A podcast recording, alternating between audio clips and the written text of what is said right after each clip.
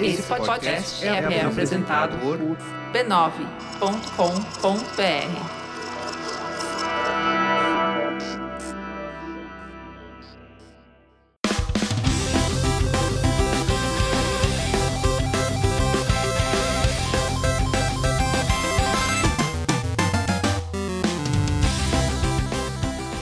Ao vivo, o Poco Pixel número 63. Eu sou o Adriano Brandão, do meu lado tá o Danilo Silvestre, tudo bom? Tudo bom? Beleza? Muito bom. Qual que é o tema de hoje, Danilo? O tema de hoje é The Show Must Go On. Porque sempre continua, os jogos sempre continuam. E não é depois que termina da game over e você aperta continue. É porque a indústria não para de lançar novos jogos iguais aos que você acabou de jogar.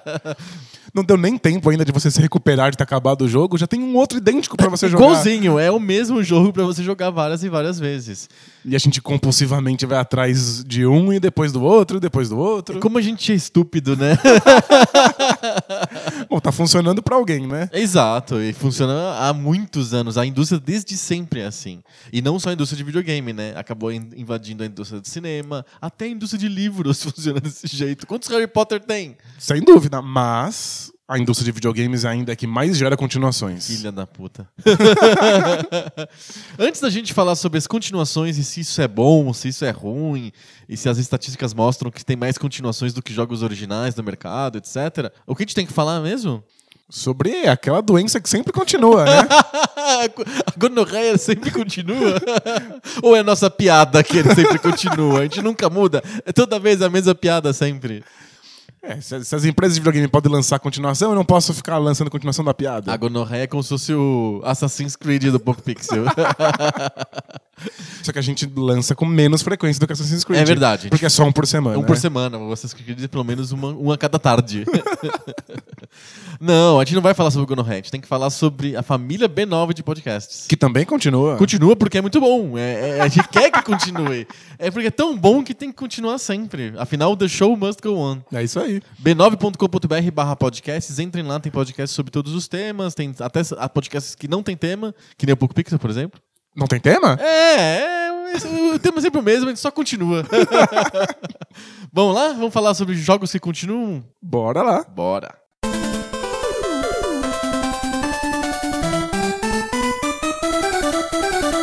Mistério da fé. Você gosta de um jogo, você gosta dele, aí a indústria continua lançando jogos iguaizinhos a ele com o nome de 2, 3, 4, 5, 6, e a gente continua comprando o mesmo jogo indefinidamente. É uma coisa, é um desastre continuado. A indústria continua lançando e a gente continua comprando. E porque a gente continua comprando, eles continuam lançando. Lançando, o que acontece? Que é isso, é, isso é ruim, isso é bom, isso é só uma conjuntura, às vezes é bom, às vezes é ruim, ou é realmente acaba destruindo a criatividade, a- o lançamento de coisas novas, de mecânicas novas, de gameplays novos, porque a gente sempre joga o mesmo jogo continuamente. Se em vez de ter tido 18 Marios diferentes, tivesse outras franquias, não seria mais rico e mais variado pra, pra, pra história dos videogames? Acho que provavelmente sim, mas acho que lançar tantas continuações tem algumas vantagens também. Ah, por exemplo. Acho que o, o primeiro motivo pelo qual essas continuações saem tanto é que a gente se apaixona por uma certa mecânica. Certo. Ué, videogames, eles são mais sobre a jogabilidade do que sobre qualquer outra coisa. Aham. E aí, quando você se apaixona por uma jogabilidade, você gostou dela, e as jogabilidades em geral são sobre vencer desafios, Sim. e os desafios acabaram, a gente quer continuar dentro daquela jogabilidade Perfeito. com desafios novos. Então a gente espera que o jogo É. prossiga, né? É, eu já chego, já chego nesse ponto aí. Vamos lá. E aí, como o jogo terminou e a gente quer mais desafios, muitas empresas lançam mais desafios desse mesmo jogo. Certo. Como eles têm que fazer isso muitas e muitas vezes, Pra vender? Pra vender, eles vão aperfeiçoando esses desafios. As- os, os desafios vão ficando cada vez mais sofisticados, eles vão entendendo cada vez mais a própria mecânica. Então, embora É um mate. ciclo de melhoria, de improvement. Acho que nem sempre acontece, óbvio. Tem muitas vezes que é na cara dura é o mesmo jogo. É o mesmo jogo. Mas é que é curioso, né? Porque os jogadores, obviamente, querem mais daquela mecânica. Mas Então, o- É isso que eu ia falar. É ter uma- um equilíbrio muito tênue entre eu quero ver a continuação porque eu quero a mesma mecânica de novo, mas ao mesmo tempo tem que ter uma coisinha diferente. Porque eu senti que é um outro jogo. Então eu penso do Mega Man, por exemplo. Todo jogo do Mega Man tem uma coisinha diferente. Pode ser assim do tipo, agora você pode segurar o Mega Booster pra ele carregar e soltar uma arma, um tiro mais forte. Agora tem o cachorro. Agora você pode deslizar. É a única coisa que tem diferente no jogo. O resto todo é igual. Mas tem uma coisinha diferente que faz os fãs ficarem doidos. Mas se não tiver a coisinha nova, não é legal. E se, se for totalmente diferente, também não é legal. É, As, as pessoas querem novos desafios na mesma mecânica, Aham. mas querem que essa mecânica seja levemente alterada pra dar uma sensação de que você tá jogando algo inesperado. Aham. Evoluir no tempo. Mas eu acho que não é simplesmente uma questão de colocar novos elementos. No Mega Man isso fica bastante claro. Conforme os, os game designers vão se acostumando com aquela mecânica, eles vão criando outros tipos de quebra-cabeça. Aham. Sabe? Outros tipos de Pra desafio. se adaptarem às mecânicas novas que eles criaram, né? Então, por exemplo, tem, tem telas no Mega Man 3 que você não conseguiria passar no Mega Man 2 porque no Mega Man 2 você não consegue escorregar. Então, eles Exato. criam desafios que só podem ser resolvidos com escorregada. Ou com um pulo muito alto que só com o cachorro você consegue fazer. No Mega Man 2 não tem o cachorro, então não, não tem como fazer aquele. Aquela, o, o game designer, o level designer não podia ter colocado aquela fase no Mega Man 2. É Perfeito. natural, né? Mas é- também tem uma coisa de que eles vão entendendo melhor qual é o ritmo do jogo Aham. e onde colocar os desafios e onde colocar os inimigos. Existe uma tendência a que os desenvolvedores vão entendendo melhor o que eles têm em mãos e os jogos vão ficando mais interessantes, mais sofisticados. Aham. Que a máquina vai ficando mais azeitada. Certo. Nem sempre acontece, porque às vezes os desenvolvedores estão simplesmente jogando qualquer porcaria no mercado. É. Mas a tendência é, se você der tempo suficiente pra eles, eles vão tornar os desafios cada vez melhores. Acho que o. o- Sim. Mas eu acho que tem uma- um, um ponto, no, um pedaço da indústria de videogame que é um pouquinho diferente, que é o de jogos de esporte. Em que a gente não espera novos desafios, a gente espera que existam só melhorias. É como se fosse a versão nova de um carro. Você quer, quer que resolvam problemas. Eu quero que o motor fique um pouco melhor. Eu quero que fique o design mais aerodinâmico. O, o, quando toda vez que sai um FIFA novo ou um PES novo, a gente quer ver o que, que melhorou. Aquelas faltas engraçadas que os caras se enroscam ainda existem. Ah, não, melhoraram, tiraram isso, agora tá mais natural. É, a gente quer ver só melhorias técnicas. Parece que o jogo de futebol é sobre melhorias técnicas. É porque existe uma outra coisa que faz com que os videogames tenham mais continuações do que as outras mídias. É o fato de que nenhuma mídia é tão dependente da tecnologia quanto o videogame. Exato, videogame é pura tecnologia. Sabe, os, os- eu posso assistir filmes muito velhos, com pouca tecnologia, eles ainda são interessantes do, do- do ponto de vista da forma ou da técnica. Agora, os, os videogames, eles muitas vezes são construídos em cima do que a tecnologia permite. Uhum. E se a tecnologia permitir coisas superiores, você faz um jogo superior.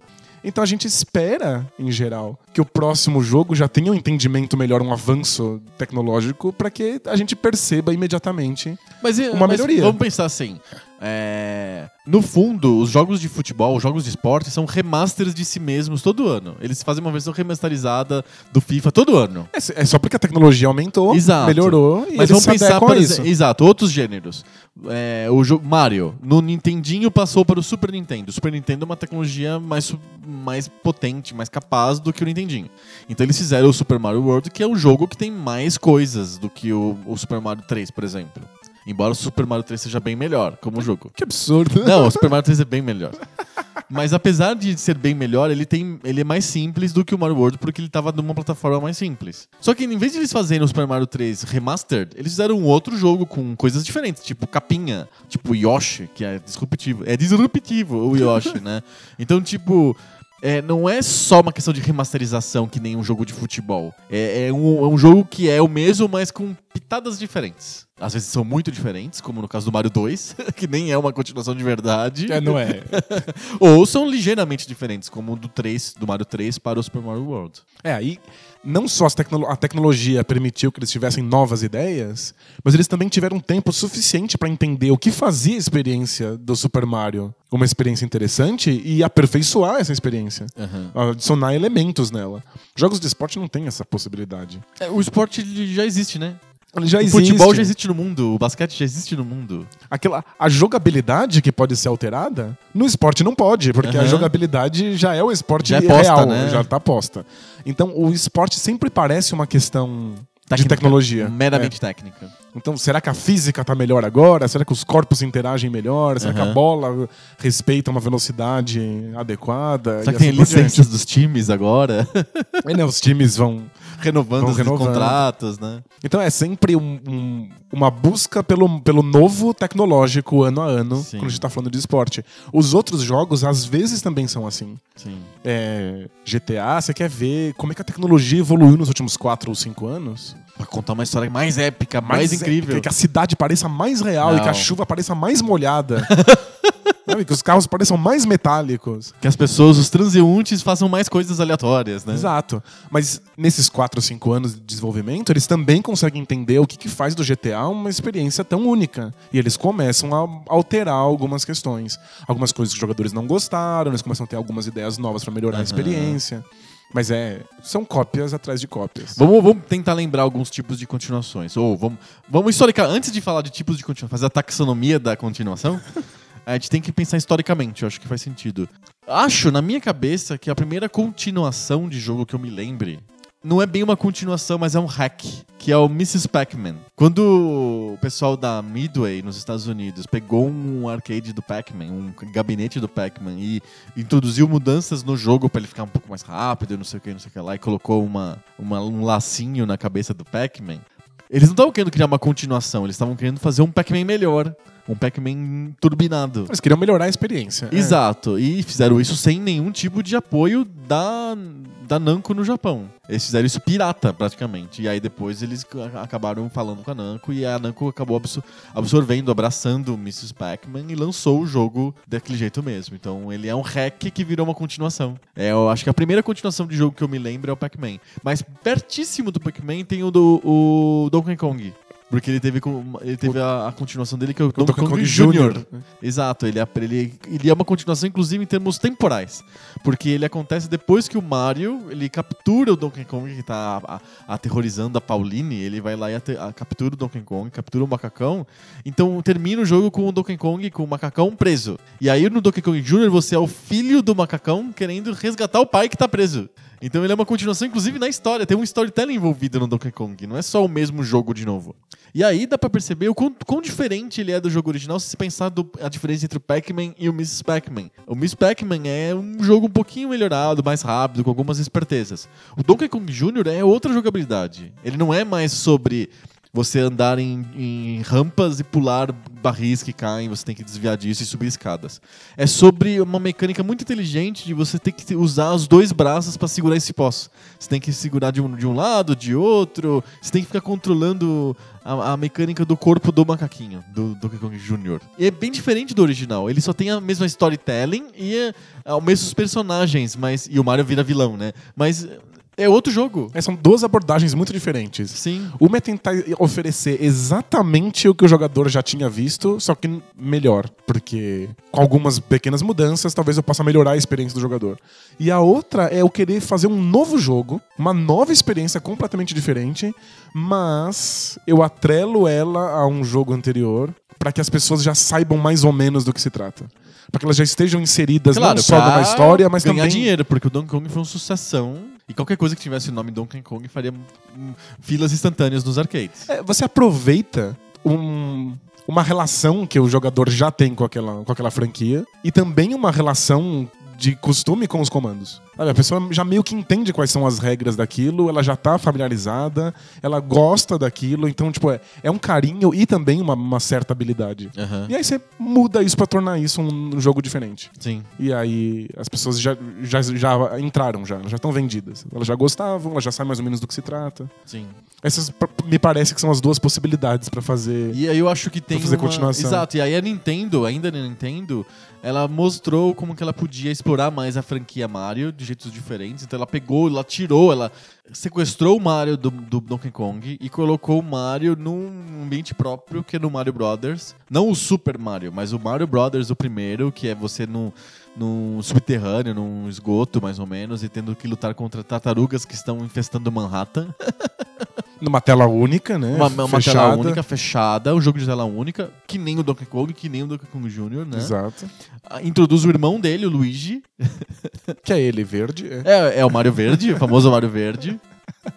Mas ele tem uma mecânica totalmente diferente do Donkey Kong e do Donkey Kong Jr. Então você não acredita que o, que o Mario Brothers, não o Super Mario, mas o Mario Brothers, ele é continuação do Donkey Kong. É outro jogo totalmente diferente que aproveita o mesmo personagem. E aí surge o conceito de franquia, né? Que não é a mesma coisa que continuação. Perfeito. É- É uma franquia porque os mesmos personagens estão envolvidos. Exato. Provavelmente o mesmo mundo está envolvido. Sim. Mas o jogo é completamente diferente. E aí eu acho que fazendo o link disso com as notícias dessa semana, a Nintendo revelou-se como uma não como uma produtora de jogos, mas como uma detentora de propriedades intelectuais. Então, isso foi lá no Mario Brothers quando ela tirou o personagem lá do Donkey Kong e criou um jogo próprio para um personagem que era um personagem principal do- de um outro jogo que é totalmente diferente, mas não o título, no personagem título. Nesse momento ela percebeu que ela estava lidando com personagens e não com vi- videogames. E hoje ficou muito claro isso quando eles lançam jogos para outras plataformas. Então eles finalmente vão lançar um jogo do Mario para outra plataforma que não é Nintendo. É a primeira vez na história, fora o, o Philips CGI, né? Exato. que era uma. Vamos esquecer que isso aconteceu, né? Ótimo.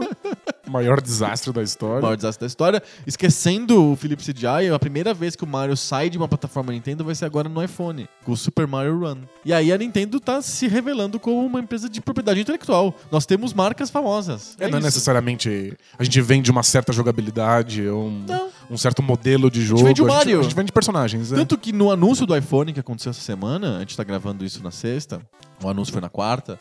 Eles falaram assim: olha, uma das coisas novas que vai ter são stickers do Mario no iMessage. Você vai poder mandar imagens do Mario Brothers pros amigos no iMessage. Tipo, isso é, é total propriedade intelectual. É o Mario como Hello Kitty, né? Total. É, é simplesmente eles são detentores de uma franquia. Exato. É. Exato. E aí isso nasceu sem eles terem percebido, sem ninguém ter percebido, quando eles tiraram o Mario do Donkey Kong e colocaram no jogo próprio. Eles criaram a franquia Mario a partir daí, né? Mas que a Nintendo parece que sempre tentou seguir nessa direção. No começo, quando a, Nintendo tava jogando seus primeiros jogos no, no, no Nintendinho e fazendo esses jogos de arcade, parece que eles sempre queriam pegar esses personagens e criar experiências completamente diferentes. É, aconteceu, ó, acho que tem dois casos. Um caso é o caso do quando o Super Mario Bros. fez muito sucesso, eles quiseram esticar o sucesso e fizeram um jogo que seria o Super Mario Bros. do- Brothers 2. Foi lançado no Japão como o Super Mario Bros. 2, mas que o pessoal da Nintendo of America viu e falou: Não, é o mesmo jogo de novo. Vocês estão querendo lançar o Super Mario Brothers 2 de novo, as pessoas vão ficar muito decepcionadas. Tem que fazer um jogo completamente diferente. Aí eles lançaram nos Estados Unidos isso como Super Mario Bros. 1 The Lost Levels. Que é simplesmente Mais fases. mais fases, novos desafios. Isso, um refil. É um refil. com a- exatamente a mesma mecânica. Exato. E aí, desesperados, os japoneses pegaram um jogo lá, nada a ver, sobre mil a noites e coisas tipo uma franquia da, da TV japonesa que não tinha nada a ver com o Mario. Eles botaram os personagens do Mario ali e lançaram nos Estados Unidos como Super Mario Bros. 2, um jogo totalmente diferente, como a Nintendo of America queria. É, o é a franquia, a ideia de franquia, não de continuação. Perfeito. é, São os mesmos personagens, algum. Nem é o mesmo mundo de jogo, na verdade, Porque mas. ele tá sonhando, ele tá tá- dormindo. ele tá dormindo. Spoiler, ele tá dormindo. mas pa- parece o final de Lost, assim. É. né? Eu sempre acho que o final de Lost é o sonho do cachorro. Tipo, é possível. E, mas eles são os mesmos personagens em regras diferentes, jogabilidades diferentes, desafios distintos. Sim. E aconteceu outra vez com, o Zelda. com Zelda. Explica da história do Zelda que é mais bizarra ainda. É, depois do The Legend of Zelda, que fez um sucesso absurdo. E tinha todo um conceito, né? Um jogo complexo, foi bolado, com muito cuidado pelo Miyamoto, etc. Pra dar uma, uma ideia de que você tá explorando um mundo gigantesco e que os segredos estão lá todos escondidos, você precisa da ajuda de outras pessoas pra descobrir o que tá acontecendo. Menos de um ano depois do sucesso do The Legend of Zelda no Japão, eles lançaram uma continuação, e aí é uma continuação só porque chama Zelda 2, Zelda 2. e não é The Legend of Zelda 2, é só Zelda 2. Zelda 2. E o jogo não tem absolutamente nada a ver com o original. nada. Você vê o jogo numa visão Dragon Quest, é visivelmente Shigeru Miyamoto dando uma olhada nos RPGs japoneses, Aham. pensando, olha, eu Mas gostaria o de Miyamoto brincar disso. participou do Zelda 2? Ou foi feito a revelia dele? Ele, Ele do foi, jogo. ele foi o game designer. Sim. Tá. E aí, ele obviamente tá bebendo no Dragon Quest. E aí tem uma visão de cima, em que você vê as cidadezinhas bem pequenininhas e o Link andando sobre elas. E aí quando você finalmente entra numa cidade, você tem uma visão lateral, É. side-scroll, como se fosse Super de Mario. up. E é que você dá umas porradinhas dos inimigos e conversa com as pessoas e fica tentando informações e ganha habilidades delas conversando para que você possa passar por outros lugares que estão bloqueados. Então é um Mudou totalmente o jogo. totalmente é um RPG esquisito com pouquíssimas cenas de combate. E Não tem exploração mais. Cadê os labirintos? é, ex- existe uma exploração do- um mapa Gigante. enorme e você tem, tem que ainda ficar tentando encontrar chaves e pedras preciosas e mágicas para abrir portas para que você possa passar, mas não tem a ideia de labirinto. O, o combate é muito diferente do original. É simplesmente um novo jogo naquele mesmo mundo com o mesmo personagem. Sim. É, me parece que não é uma continuação, parece que Uma é simplesmente franquia Zelda. Uma, a franquia Zelda pode fazer jogos diferentes, assim como o Mario tem até jogo de tênis. Sim. E é a ovelha negra da família Zelda, né? Existem pessoas que são apaixonadas por esse jogo, mas não é o que as pessoas esperavam. Ele, tá- ele fica de fora, né? Ele fica meio postiço na família. Porque as pessoas gostaram tanto do primeiro The Legend of Zelda que quando ele acabou, quando você não tinha mais aqueles desafios, você não tinha mais a- uma, uma nova dungeon pra enfrentar e, e- e debulhar, as pessoas queriam mais dungeons, mais desafios idênticos. Quer dizer, Tinha que ter o Zelda The Lost Levels, né? que é exatamente o que as pessoas queriam. Mas o Miyamoto e o pessoal da Nintendo achou que isso não fazia sentido. Vamos fazer novas experiências, novos jogos. E foi, embora tenha sido um sucesso de crítica, o jogo não foi muito bem recebido pelos fãs, que eles Aham. queriam mais do mesmo. Sim. E a coisa foi resolvida só no Super Nintendo?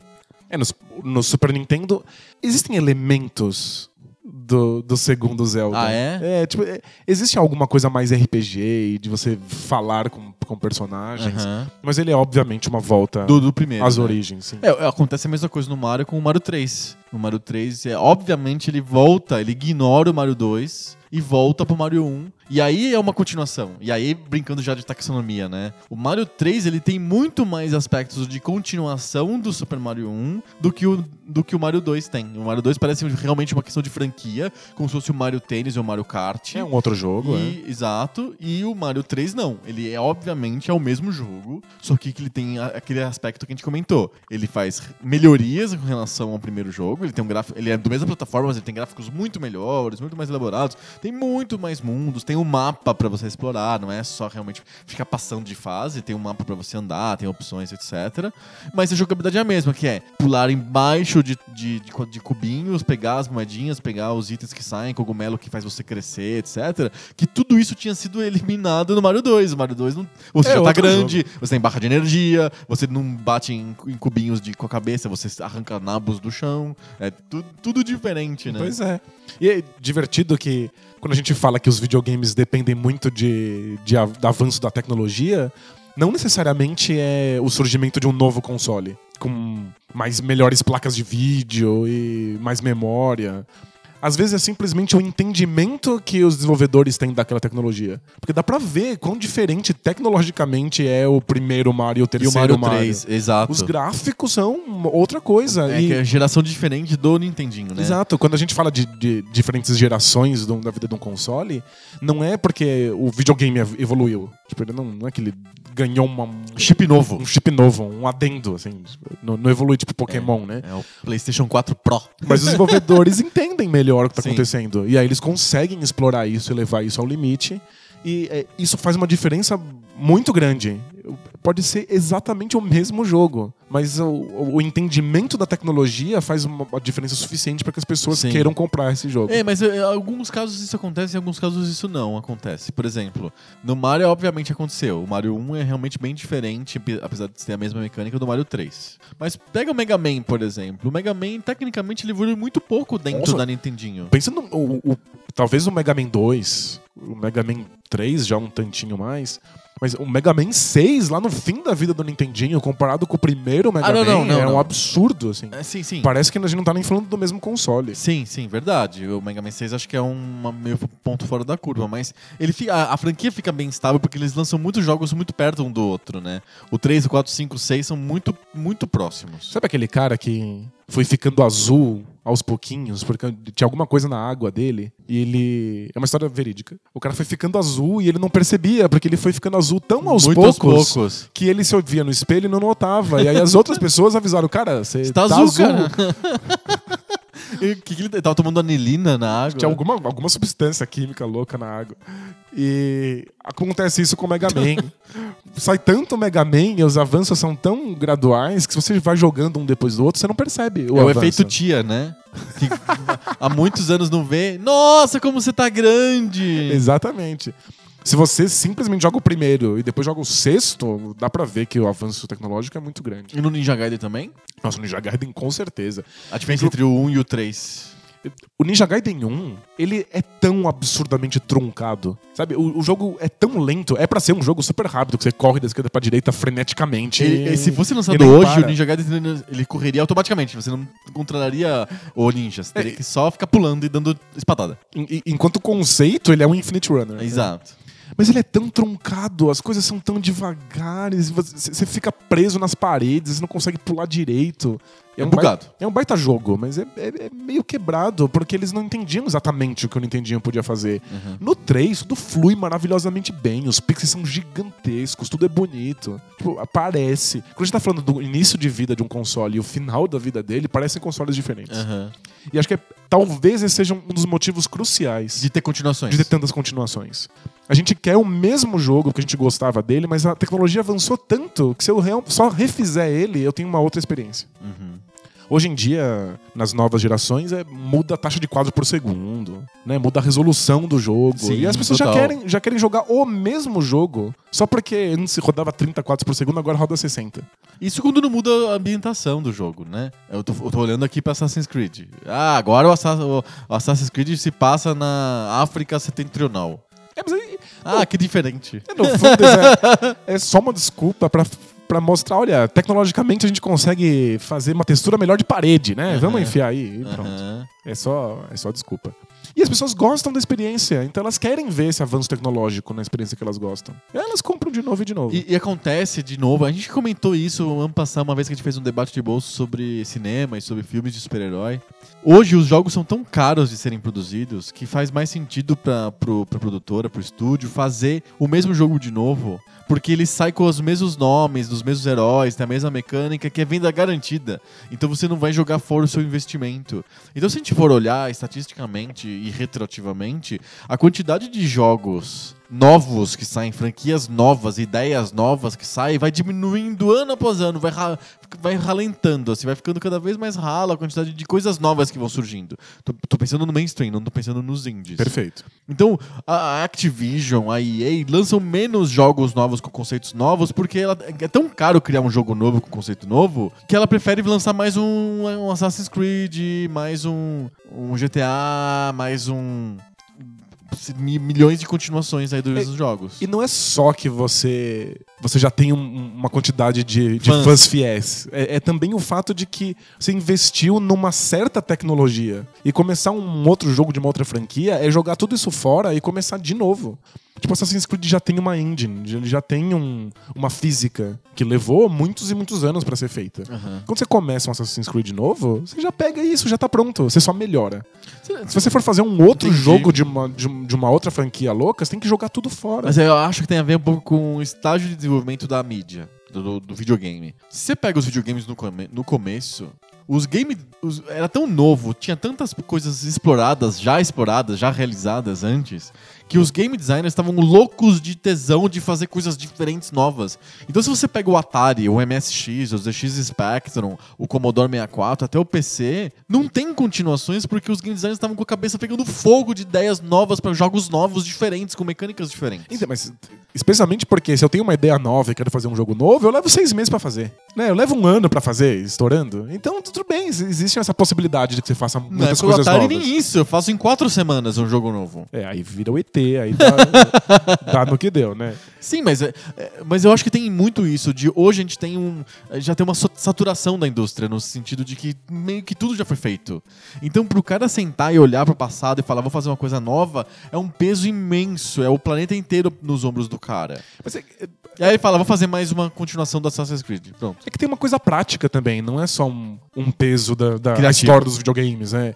É também o fato de que eu quero fazer um, um- um jogo completamente novo, uma nova física, uma nova mecânica. Vão cinco anos pra eu fazer isso. Hoje, hoje vão, né? Na época do Atari era quatro É. semanas. Na- Nas novas gerações, leva quatro anos pra conseguir isso. É. Aí se depois de lançar esse jogo, eu falar assim, ok, eu quero fazer uma nova coisa, uma nova experiência, nova jogabilidade. São mais quatro ou cinco anos. Uhum. Se você, depois de ter feito esses primeiros quatro anos pra lançar o seu jogo novo, quiser lançar um jogo parecido com esse, metade do caminho já tá feito. É, Um, um caso que eu acho interessante, óbvio, é Shenmue.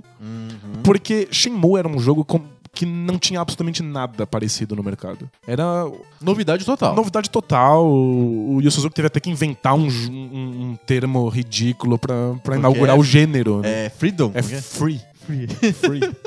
e é uma sigla pra. Ah, é? Pra- Sério? é, É, tipo, um acrônimo? É, ambiente totalmente respons- res- responsável pel- pelos seus olhos. É tipo uma bobagem dessa. é ridículo. Mas era uma coisa completamente nova, eles tiveram que fazer absolutamente tudo do zero. Tudo. O sistema de, de clima, o sistema de renderização 3D, o, o- o modelo de interação com o cenário, tipo, nada disso existia Aham. custou 80 milhões de dólares pra fazer. Só que, como é que o Suzuki convenceu a SEGA a topar bancar esse projeto? Olha, a gente vai gastar essa grana gigantesca pra fazer um jogo, mas depois de fazer esse jogo já tá tudo pronto. As continuações são naturais. É só fazer continuação atrás de continuação atrás de continuação. A gente simplesmente dubla de novo outras falas, muda um pouquinho aqui as Cria uma texturas. historinha. E aí a- a- a- o Suzuki teve a permissão da SEGA de criar uma história gigantesca. Uma história de 20 capítulos. Porque a, a- engine já estaria pronta. Então é, é uma questão não só de criatividade, mas uma questão financeira. De Sim. tipo, quanta grana custa pra eu fazer esse jogo e quanto esforço eu, eu, eu levo pra fazer um, um jogo novo. E aí saíram dois, dois, Shenmue. É. Shenmue. E aí agora vai sair o terceiro. Quando E que aí? sai?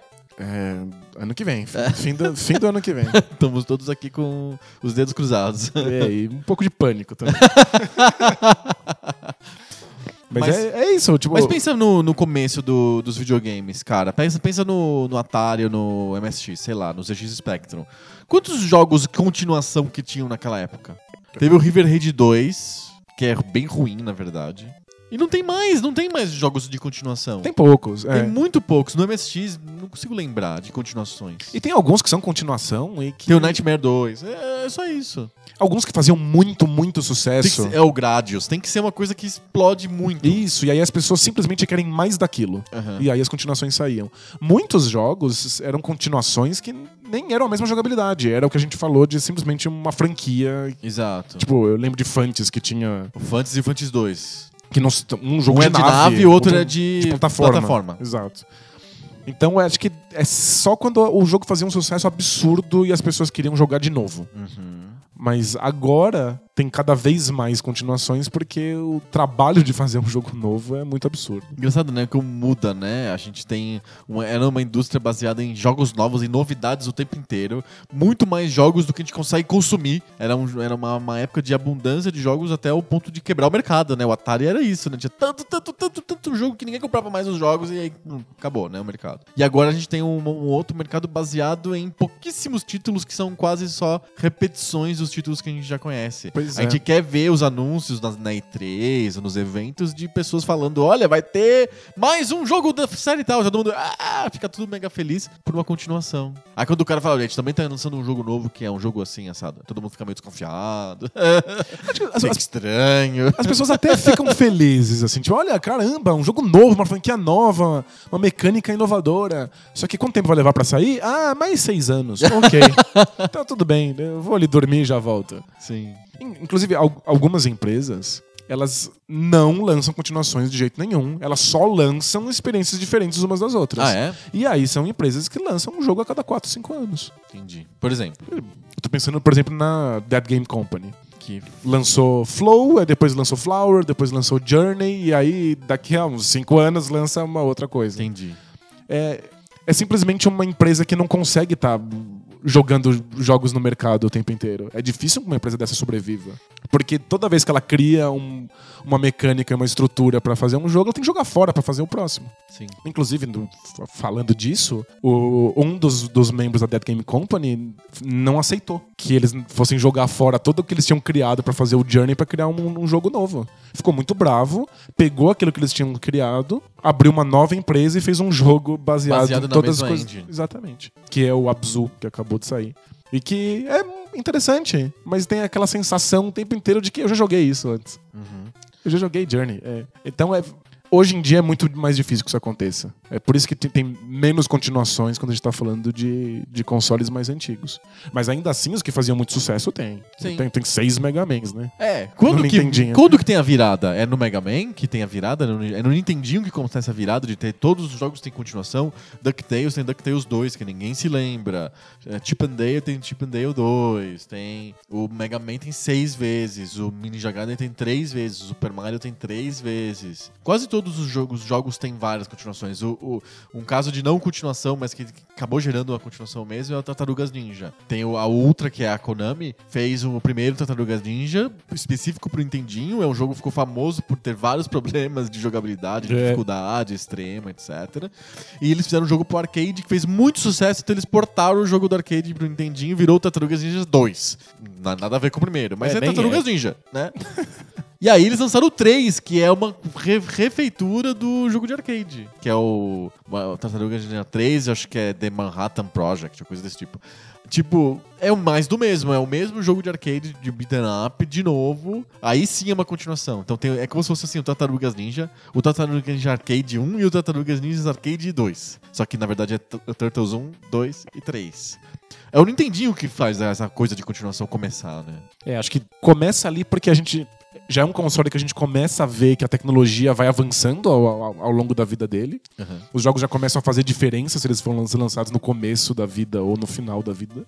E também tem o fato de que os jogos vendiam muito, né? O Nintendinho foi um sucesso muito absurdo. Então acho que quando você consegue colocar uma franquia no, no- no Nintendinho e ela vende horrores, a reação natural do ponto de vista do mercado é tentar colocar mais daquela experiência, né? Sim. O The Simpsons, eu lembrei agora. O- A mesma engine errada, furada, destruída do dos Simpsons, Bart vs. The Space Mutants, eles fizeram Bart vs. The World, Bart vs. The Radio, Radioactive Man, sei lá o que, sabe? Tipo, é- é, era muito cara de pau, era realmente pra tirar dinheiro das pessoas. E, tipo, e não é que eles fizeram uma engine fantástica, as pessoas Não, gostavam uma e queriam mais daquilo. ruim. Ela tinha o pior. a- o, o Bart vs. The Space Mutants, a gente já falou algumas vezes aqui no, no podcast. É um jogo que tem uma primeira fase cheia de ideias novas, era pra ser revolucionário o jogo. Só que aí ele depois ele vira uma plataforma horrível, quebrada, que não tem nada de novo, inclusive é, Medonho. é ruim, de qualidade muito baixa. Aí eles pegam essa parte ruim e fazem milhões de continuações em cima dessa parte. É porque o jogo vendeu absurdo, simplesmente porque era Simpsons. Sim. E a engine já tava pronta, faz mais jogos, é fácil. É o mesmo jogo várias vezes. Você cospe um milhão de cópias idênticas dele. Sim. Isso é realmente nocivo pra biblioteca do, do, do Nintendinho em vários aspectos. Mas por outro lado, quando o Mario faz isso, ele tá sempre aperfeiçoando a Ele- experiência, ele- né? A Nintendo faz com carinho, né? Ela vai com cuidado, né? Ela não quebra a franquia. A Acclaim não tinha nenhum medo de quebrar a franquia Simpsons. Eu, eu acho que eu tenho uma- até uma explicação pra isso. A franquia fica na TV. É, o- é a Fox que tem que dar a qualidade da, dos Simpsons. É, se o jogo for ruim, a franquia não sofre. A franquia não sofre, ela continua legal. Agora, se a Nintendo lança um jogo do Mario ruim, a única coisa que tem no, no- no- do Mario é o jogo. Então, tipo, quer dizer, não, não tem, mas as outras coisas são secundárias. É, é- é justamente o contrário. O desenho animado era uma merda, Se o desenho mas não animado é quebrou uma a merda, franquia. quem se Exa- importa com o desenho animado? né? Exato, A franquia é um jogo, então eles têm que tom- tomar muito cuidado com isso. exato. E aí, eu acho que a Nintendo percebeu muito rápido que ela não podia inovar tanto assim. Né? O, o que aconteceu com o Zelda 2 mostrou pra Nintendo que ela precisava sempre E mais oferecer, devagar, oferecer né? mais daquilo que, que os jogadores gostavam. Mas eles sempre tiveram cuidado de aperfeiçoar pra que aquilo se tornasse um- uma experiência nova. Sim. Super Nintendo e o Mega Drive são fortes em continuações. O Sonic é um, um cara forte de continuações. É, porque eles. Tem até o 3 no Mega Drive, né? E, e o Knuckles, né? Sonic, Sonic and Knuckles. Eles cospem uma tonelada de jogos do e são Sonic no Mega Drive. do Sonic são muito São parecidos. virtualmente idênticos. São os mesmos jogos, né? Acho que tecnicamente os últimos são mais impressionantes. Mas o jogo é basicamente a mesma coisa. Sai correndo, pega a argola e não cuidado com os espinhos. E, e todo mundo sabe que eu tenho um carinho alu- alucinante pela SEGA. Mas tem uma coisa que eles nunca souberam fazer, foi implementar novas ideias no Sonic. Verdade, né? O Sonic nasceu pronto. É, os- os- as- a- o que você vê no primeiro Sonic é tudo que o Sonic tem pra oferecer né, nesse Aham. tipo de jogabilidade. Então, os, os avanços que você tem no- no- nos jogos posteriores são avanços da tecnologia. O Mega Drive conseguia fazer coisas mais impressionantes. Calma, mais rápido, a música era mais legal. Isso. Os, game designers entendiam melhor e aí o Sonic rodava mais rápido. Agora, as ideias pra mudar um pouquinho, pra, Não rolava. pra alterar os desafios, não. Eram É, e botaram um personagem a mais. É, é o máximo que conseguiram fazer no- no- nas continuações do Sonic, né? Pois é. E nunca foi o suficiente, né? Que- Quem jogava Mario percebia que os jogos melhoravam muito de um muito, pro outro. muito. E mesmo que eles saíssem com uma velocidade bem menor. E aí Sonic cuspia um jogo atrás do outro e as, É indistinto. as diferenças são, são muito superficiais, né? Sim. Lembra muito os jogos de esporte nesse caso. Qual a diferença entre o Lakers vs Celtics e o Bulls vs Blazers? É o mesmo jogo, só que mudou a final da NBA. o, o- o Sonic também, vai lançando o mesmo jogo todo ano. É o, é o Sonic do ano, igual Assassin's Creed. Eu acho que nesse sentido o Sonic é mais parecido com jogos de esporte com o que se faz hoje em dia com algumas franquias. né? E aí eles exauriram a franquia. E quando tiveram Isso tentaram é tra- ruim, né? Eles Muito. desgastaram mesmo a imagem do Sonic. E aí depois eles tentaram fazer jogos completamente diferentes e Mas isso foi mais pra frente. Bem né? mais pra frente. E aí eles também não souberam o que fazer com. Tipo, Ele se esgota, a ideia do Sonic se esgota no primeiro jogo. Pois é. Que é um jogo revolucionário, mas que ele não consegue passar daquilo. E agora anunciaram um novo Sonic e tem um pessoal que tá bastante animado, dizendo que finalmente a SEGA fez um jogo certo do Sonic. É. E o que que ele é? A experiência do Mega Drive, só que tecnologicamente aperfeiçoada. É, é o mesmo jogo, então. Exato. E as pessoas gostam, elas querem mais disso, mas... É porque é muito bom. Na prática é muito bom. É muito bom, mas os pequenos avanços, as pequenas modificações de, de jogabilidade, elas são essenciais para que eu sinta que eu ainda tô tendo algum desafio. Eu não posso ser muito bom, dominar os desafios do, do primeiro jogo e aí é bocejar nos desafios do terceiro. Sim. Sabe? Você também não pode simplesmente esticar a experiência. Qual a diferença do 3 pro 1? Ah, o 3 é mais comprido. Sabe, é quero- mais fácil, mais difícil, sei lá. É claro mais colorido. As pessoas esperam a, a mesma mecânica, Uhum. mas a gente quer que os desafios sejam renovados, né? Para que a experiência se- seja sempre fresca, né? Uhum. E é isso que É que no fundo, eu acho que você falou de experiência fresca, eu acho que aí é o cerne da questão. Talvez seja aí que surgem as continuações. As pessoas querem sentir a mesmo thrill, a mesma emoção que elas tiveram quando jogaram o jogo pela primeira vez. De novo. Sabe aquela sensação? Eu quero muito, é que nem comer uma comida muito gostosa pela primeira vez e você fala, nossa, nunca fui tão feliz na minha vida. Quero comer outra Quero vez. de novo. Aí o que acontece quando você come de novo? É, é bom, foi tão incrível quanto da primeira vez. Acho que o jogo é a mesma coisa. O Sonic 2, a pessoa pega e fala: Eu quero sentir a mesma emoção que eu senti quando eu joguei o Sonic pela primeira vez. Aí joga o Sonic 2. É, não, não é tão igual. Isso é, é pior no- do ponto de vista dos videogames, porque grande parte da, da, da graça de você estar jogando é você estar descobrindo o que são os comandos, o que são os controles, quais são os desafios. A descoberta é uma, uma coisa muito importante. Sim. Tipo, é, o legal do videogame é que você sempre aprende enquanto joga. Então, se você me dá exatamente o mesmo jogo, outra vez, com mudanças estéticas, a graça da descoberta, aquela emoção de estar descobrindo tudo e de estar vendo o desafio pela primeira vez, ela desaparece. Sim. Tipo, com a comida, talvez o prazer estético, o, o prazer do sabor seja o mesmo. Tipo, olha que caramba, Não, mas tão... psicologicamente não é o mesmo. Mas é que, Não tem a surpresa, não tem a grande descoberta. é que a, a surpresa e a descoberta são essenciais pro videogame. Uhum. De uma maneira que não são essenciais pra tantas outras coisas no mundo. Então, copiar e colar É, em música, pelo menos comigo, funciona assim. É, não sei se pra você também, depois você me, me conta. Mas ela, é- a- o, o prazer estético da música, pra mim, acontece num, num gráfico que parece uma montanha. Eu não consigo capturar no primeiro momento, eu preciso de algumas audições, aí eu chego no máximo de excitação com a peça musical. E depois vai cansando. Aí, aí- não, aí chega no máximo, aí diminui, né? Aí a excitação diminui porque eu já ah, esgotei aquilo, que nem um limão. Assim, tirei todo o suco daquilo, aí já tá um pouco seco. Então eu volto e eu preciso dar um tempo. Mas tem um momento que eu tô no máximo de excitação com uma descoberta musical que eu tenho que repetir aquela, aquela audição repetidamente e aquilo, o, o prazer só aumenta. É diferente do videogame, que eu repito, repito e vai diminuindo o meu prazer. Vai aumentando o meu prazer, aí uma hora chega num, num ponto culminante que aí, a partir daí só diminui. Aí começa. Que as crianças falam de enjoar, né? Faz sentido, é. É, mas videogame não, eu acho que a- o máximo de excitação é que nem na comida. É a primeira, a primeira experiência, a segunda experiência. É a É descoberta. no começo, né? não é um gráfico em forma de montanha, é um gráfico em forma de ladeira. É por isso que jogos muito compridos, que repetem tantas vezes a- a- as mesmas mecânicas, Você se cansa você fácil. vai cansando, né? Parece que a experiência tá diluída. Sim. É isso. Muito bom. E acho que tem uma pergunta que é clássica quando a gente fala de continuações e que a gente vai importar do cinema. Vai falar sobre videogames. Continuações são melhores ou piores do que os jogos originais? Existe um tabu no cinema que diz que a continuação nunca é melhor que o filme original. não é verdade? É verdade. Não, Poderoso Chefão 2 é muito bom, mas não é tão bom quanto o primeiro. E assim por diante. Mas tem as exceções. Tem as exceções. É. Tem no videogame também tem essa história também? As continuações são melhores ou piores? A gente falou de melhorias, então dá a sensação que as continuações são melhores, né? É, eu acho que elas perdem por um lado e ganham por outro. Então você perde uma parte da, da excitação, da novidade, da descoberta, mas você ganha em, em avanços tecnológicos, técnicos e no entendimento do game designer do que deveria ser o jogo. Sim. É, Shenmue 1 vai ser sempre a grande novidade, o jogo que não existia, o gênero que nunca existia. O 2 é um primor técnico, deixa o primeiro no chinelo.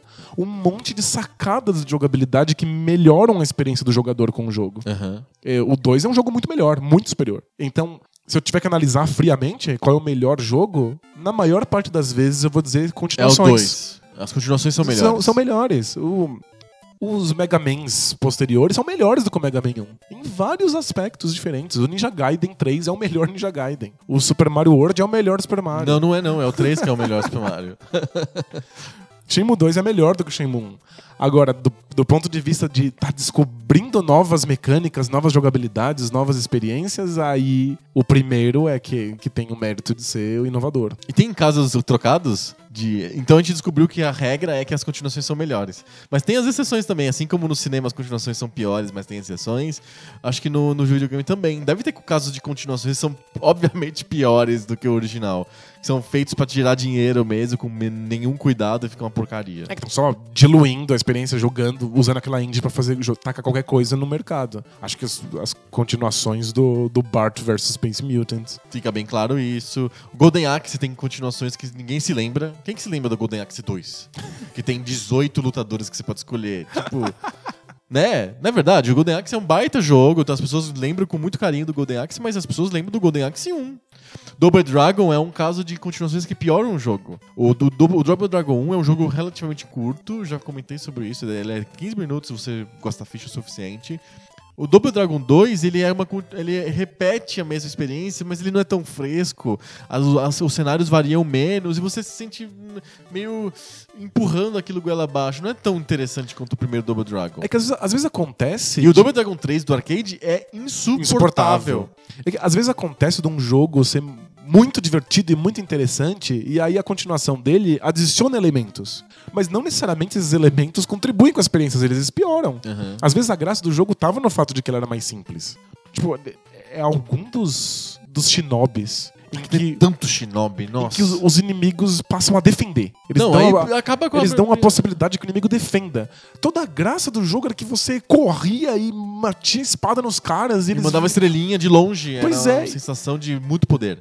E aí os caras ficam lá defendendo e você passa horas dando pancada no inimigo que não toma dano nenhum. Tipo, eles colocaram um elemento a mais e pensaram, olha, talvez se eles defendessem, fique mais desafiador. E no fundo você quebra o jogo. Sim.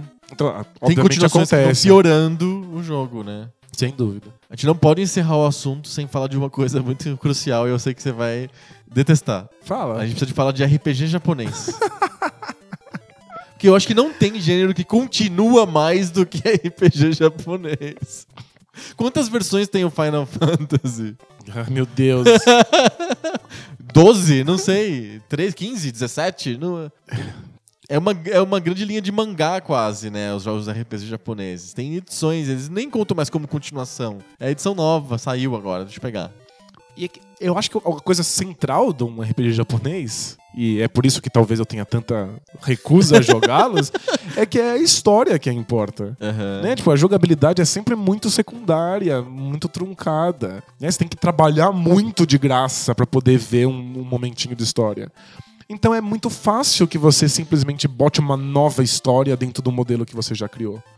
Tipo, o Final Fantasy tem um mérito de que eles mudam as jogabilidades de um jogo pro outro e ficam experimentando com novas possibilidades e novos sistemas de magia e novos sistemas de itens, etc. Mas as mudanças nunca são suficientes pra realmente transformar o que o jogo é. O jogo no fundo é sempre a mesma coisa e aí as histórias são diferentes. E são diferentes mesmo? As histórias são completamente diferentes, mas elas estão sempre dentro do mesmo Da mesma fórmula. da mesma fórmula de, de jornada do herói. E não são novas o suficiente para que eu me interesse por elas, mas os fãs de Final Fantasy escolhem os seus favoritos em geral porque preferem uma, uma história ou outra. Conheço gente que prefere Final Fantasy porque gosta mais da mecânica de um e menos da mecânica do outro. Ah, é? Tem isso. Final Fantasy VIII tem uma mecânica bem diferente dos outros Final Fantasies e uma história bem diferente também. Uma história muito mais. muito menos épica e muito mais pessoal, muito mais romântica e Aham. brega. Mas bre- brega de um outro jeito, brega novela mexicana em vez de brega Senhor dos Anéis. sabe? Aham, sei, sei. E tem gente que detesta mais do que tudo e tem gente que ama de paixão justamente porque é diferente. Então, Então tem variedade nessa linha, não é uma linha de montagem de Final Fantasy. não, definitivamente não. Inclusive os jogos demoram pra ser feitos porque você tem que fazer cutscene pra caramba. né? é uma produção de filme. É, mas todos eles bebem basicamente da mesma fórmula. E é óbvio que essa fórmula se esgotou. Durante muito tempo, essa fórmula dominou por completo o mercado e todo mundo lançou jogos que, que faziam exatamente o que Final Fantasy fazia. Até que os- a tecnologia evoluiu e as, as mecânicas evoluíram e os RPGs continuaram fazendo exatamente a mesma coisa. E aí eles sumiram do mercado. Tem pouquíssimos RPGs hoje em dia, é muito difícil encontrar, e se você encontra, eles estão, em geral, com uma vibe retrô, fazendo o que se fazia na época do PlayStation. Entendi. E aí o novo Final Fantasy quer ser bem diferente, quer ter um mundo completamente aberto e outro tipo de combate, etc. E eu joguei o demo E aí? e a sensação de que eu tô jogando um jogo de 10 anos atrás. 10 ou 20? Talvez 20, né? 20, tem mais cara de 20. É estranho porque eu não consigo exatamente tocar o que é que é tão antiquado no jogo. Mas tem Mas- alguma coisa é, ali é- que. é- é sensível que se trata de uma experiência antiga, de uma fórmula antiga e que isso é simplesmente uma nova continuação. Uhum. E eles precisam transformar a franquia. Eles precisam tornar Final Fantasy uma franquia, não uma sequência de continuações. Perfeito. Ele- mas tem alguma coisa ali que ainda é a mesma receita de bolo. E é muito incômodo. Entendi. Tem- eu preciso de revelar um incômodo meu. Você falou do Shenmue, etc. Eu preciso de falar. Que eu, uma grande frustração minha como jogador é que o pessoal da Rare quis transformar o Battletoads numa franquia e não em continuações. Você queria continuações do. Eu queria o Battletoads 2 e o Battletoads 3. E na verdade eles fizeram o Battletoads em Battle Maniacs, Battletoads com Double Dragon, Battletoads da arcade. E tipo, nenhum deles era realmente com o espírito de continuação do primeiro jogo. São todos jogos bem diferentes. São jogos e- diferentes São e até ruins. out- outros gêneros até. É, viraram beat'em up, sim. Tipo, o Battletoads, a gente conversou já sobre isso. O Battletoads é, é basicamente uma mistureba de gameplays diferentes do mesmo jogo. Eles pegaram só um dos gameplays que tinha, que era o beat'em up, e transformaram em jogos de beat'em up. São, e são jogos chatos, repetitivos, não são bons. E eu, eu fico... Eu tenho essa, essa, essa dor dentro de mim que não, teve tanto Double Dragon, tanto, tanto do Mario Brothers e não teve nenhum outro Battletoads. Virou filho único. Então, talvez as continuações preju- prejudiciais pra empresa. Mas tem alguma coisa lá no fundo que a gente sempre quer a continuação É. do jogo que a gente gosta, né? Verdade. É o nosso, é o nosso lado brega. É, eu quero Shenmue 3, eu vou ter esse jogo e provavelmente vai ser uma porcaria, sabe? Mas eu quero mais Mas é daquilo. mais forte do que a gente. Pois é, eu quero mais daquelas mecânicas. Eu quero mais daquela jogabilidade. Sim. É, Pois é. Muito bom. Então vamos continuar, né? A gente tem que continuar. The show must go on. Então vamos para a próxima sessão que é o debate de bolso. Bora lá.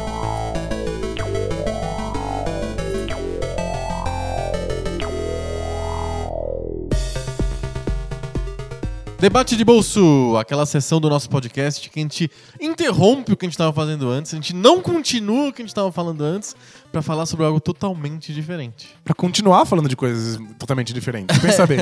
e agora para algo totalmente diferente. Toda semana a gente não fala sobre videogame nesse pedaço do podcast, a gente fala sobre assuntos que são aleatórios e trazidos por um de nós, revezando cada semana. É um de nós que faz a pergunta. Essa semana é o Danilo. Então, bebendo na conversa que a gente teve sobre crítica, Opa. e um pouquinho no que você falou hoje sobre a sua apreciação de música, eu Ah. queria falar um pouquinho sobre arte e música. Legal, boa. Vamos lá. Eu sei que você é um, baita especialista em Não, não música, sou especialista, não. ba- bastante. Não. Sou um ouvinte especializado, talvez. Mas não um especialista. É diferente? Ah, sim, eu, eu, eu seria especialista se eu estudasse, fosse pro conservatório, ou fosse faz, fizesse faculdade de musicologia. Aí sim eu seria especialista. Mas eu sou hoje um ouvinte especializado, um ouvinte que se importa em ler aquilo e é um, um nerd, vai. Justo. Justo. Acho que nerd é a melhor, melhor, Melhor definição. definição. É, é. Tem o cara da, da faculdade e tem o nerd. Eu sou o nerd. Eu adoro. Se eu tivesse tempo e dinheiro pra não precisar trabalhar, eu, eu ia pra faculdade e virava realmente um especialista. Mas não, então tudo bem, nerd. Tá, é isso, né? bem. Quando a gente é especialista em coisas nos nossos tempos livres, Isso, não dá pra assim, ser um. comendo pela beirada, É, assim, a, gente, a gente é só nerd. Exato. Então, eu, eu queria a, a sua posição sobre como é que a gente aprecia música. Hum. Como é que a gente aprecia arte? Se, se o que a gente deveria estar procurando é ser atingido Ok. pe- pela obra e simplesmente ter um, um prazer imediato, instantâneo, É que a gente... O pessoal chama de apreciação de arte sensorial. Isso, que a gente não entende muito bem o que está acontecendo. A gente é passivo e é impactado Exato. por todas as sensações. Ou se a gente deveria ter uma apreciação intelectual, racional, que deveria pensar a respeito do que está acontecendo e dissecar aquilo e a entender o funcionamento daquilo. Dá para acontecer só uma coisa? Tem que Não. acontecer as duas coisas? Como isso acontece com arte e especialmente Com na- música. com a música? Como é que deveria É, estar acho se que música, a portando? música é especial pra isso, eu acho que é por isso que você separou. Não por minha causa, eu imagino, mas vocês devem ter separado a música, destacado a música, porque é na música em que a maioria das pessoas fica no mundo sensorial só. Exato. É a arte que é mais sensorial das artes. Então, a pessoa quando assiste um filme, ela, ela tá racionalizando aquilo, mesmo involuntariamente. É difícil uma pessoa analisar um filme só emocionalmente. É bem raro isso acontecer. Mesmo o telespectador comum, ele vai analisar a forma daquele filme, mesmo que seja de uma maneira intuitiva. É porque a gente tá muito calejado com a forma do cinema. A gente entende como é que a forma funciona. Exato. E num quadro, em geral, se uma pessoa ela ela é atingida sensorialmente pelo quadro, Não, mas o, quadro é mais formal, né? e ela vai lá e fala assim: não entendi. Não entendi nada desse quadro. É um monte de borrão. E ela tenta racionalizar a respeito. Numa música, ninguém ouve a música e fala assim: não entendi. A pessoa fala: não Como gostei. não- é, é- é, exato, exato. A palavra que a pessoa usa sobre música é gostei ou não gostei, enquanto que um, um livro, um texto, a pessoa fala não entendi ou entendi. E em um quadro a pessoa fala. Às vezes fala gostei ou não gostei, mas às vezes fala também eu não entendi ou É. entendi. Depende muito do quadro, da, da época que foi feito, qual que é a linha dele, etc, etc. E do, e do, e do interlocutor, né? Do, do, do apreciador daquilo. Música não, música é sempre no gostei e não gostei. E, e o entendi é tão importante pra música, é que o, o entendi da música te dá subsídio pra você gostar ou não. É mais fácil e mais e o gosto é mais forte, o sabor é mais realçado quando você entende. E eu acho que juntar os dois aspectos que você falou, que é o aspecto sensorial com o aspecto intelectual, faz os dois aspectos ficarem mais interessantes. Quando você entende o intelectual do- da música, você consegue usufruir do sensorial muito melhor. Você entende por que, que o sensorial tá ali. Você entende por que, que aquilo te toca. Tem. É, pra ficar, não, não quero ficar citando exemplo, mas tem obras que você fala assim: por que, que eu fiquei tão emocionado quando chega nessa parte aqui? É, eu não entendo, eu, eu, tô arrepiado, eu não sei exatamente por quê. Se você, se você pensa um pouco, para, respira, respira e pensa por que, que você tá gostando tanto daquilo, você consegue descobrir por quê. Por exemplo, por que, que esse final parece tão evidente, tão óbvio que tinha que chegar nessa, nessa conclusão? É porque você já tinha escutado aquela coisa no fundo várias e várias vezes, de outro jeito, disfarçado. Quando chega aquele tema, por exemplo, aquela melodia, fica na tua cara, na tua, é um soco na tua cara, é porque você já escutou indícios daquilo ve- diversas vezes dentro daquela música e você não tinha percebido. O compositor tava, tava brincando com a sua percepção, tava fazendo. Você vai entender por que, que isso é tão in- inevitável. Sa- Sabe a sensação de inevitabilidade? Sim. É porque você estava percebendo aspectos do final já desde o começo. A engenharia da obra foi feita para te emocionar no final. Então, é o aspecto intelectual fazendo você se emocionar. Você não entende por que, que é tão bonito. É porque você já estava entendendo que aquilo ia acontecer desde o começo. Mas primeiro vem a parte sensorial e é depois você tem que racionalizar a respeito? Pode ser. É, que nem eu comentei lá da montanha, né? Que eu preciso, para mim apreciar uma música, uma, uma obra musical é subir a montanha. Eu consigo apreciar o máximo num certo ponto, mas eu tenho que ter escutado várias vezes. Então dá perce- dá para dizer que eu não consigo gostar muito de uma peça musical na primeira audição. Nunca. Não, eu não escuto e falo, adorei. O que eu, quando eu escuto pela primeira vez, eu- o sensorial vai me dizer assim: pode ser que eu vá gostar dessa música depois. Você entendeu? Ela me dá um indício de futuro. Entendi. O sensorial me fala assim: vai na frente, vai com fé que é legal, parece legal. E aí eu- o- esse instinto sensorial me dá, dá a mão pra mim, eu pego na mão do meu sensorial pra poder escalar aquela montanha, gost- curtindo e entendendo mais a jornada. É claro que teve algumas peças que eu escutei pela primeira vez e falei: caralho, não entendi nada, mas eu adorei. Vou escutar de novo essa merda. Agora, tem peças que você fala assim: hum, tô desconfiado. É, acho que vou tentar de novo. E tem outras que você fala: não, não rolou. Mas aí é o sensorial tá dizendo. Com prática, e eu já escuto música há quase 30 anos. Caramba.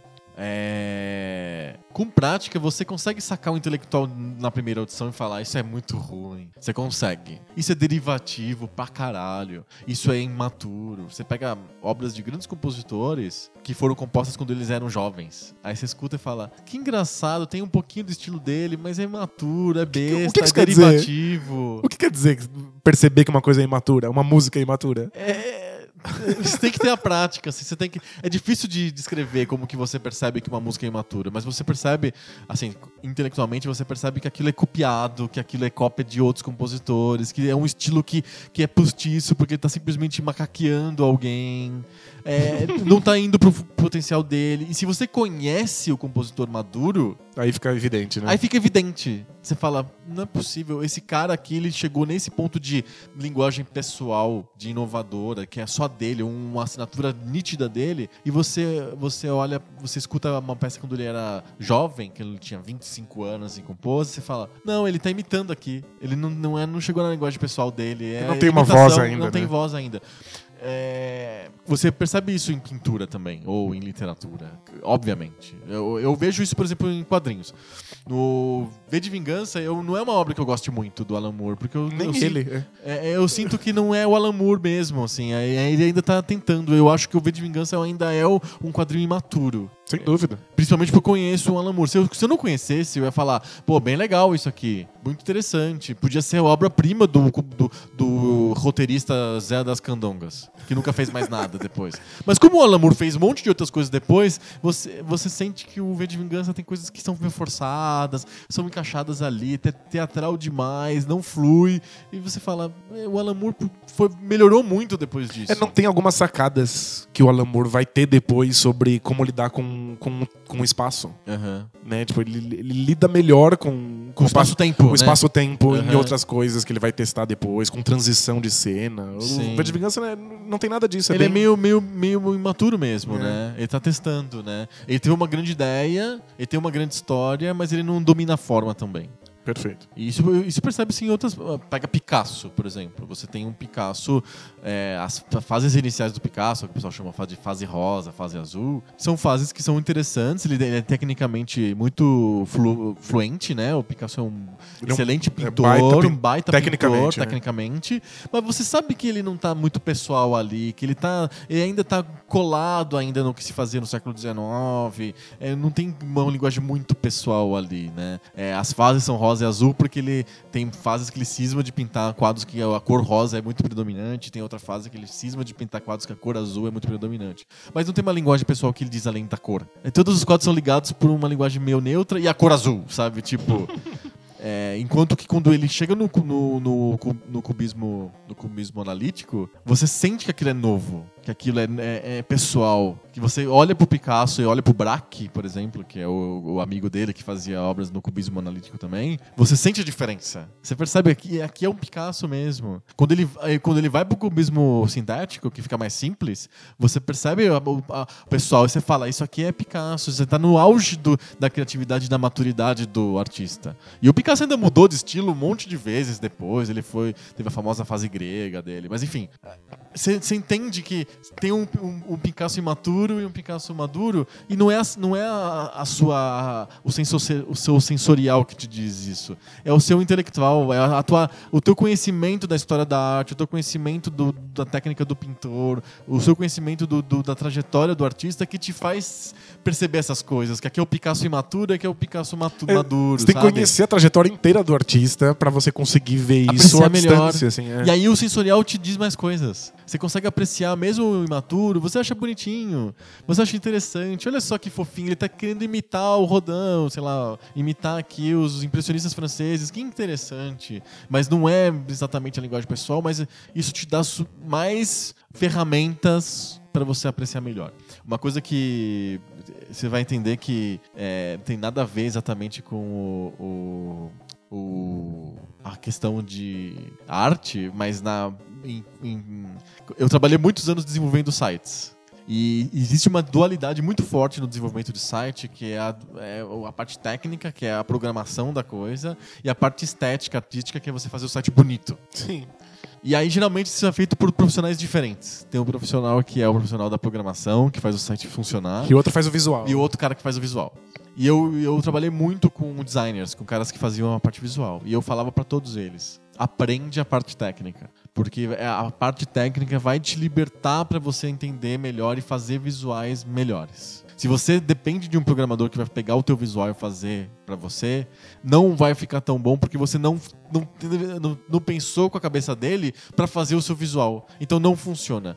Então é mais ou menos como um roteirista que não sabe desenhar aí, é o quadrinho. Então ele, ele, pensa, ele pede coisas pro desenhista que não fazem sentido. E aí o desenhista tem que ligar lá e falar: Ô meu, cara, você tá pedindo um negócio aqui que ficou horrível, cara. É Porque, porque ele não, não, não, não, não soube, ele não tem a visão do outro lado. Então só o, o técnico.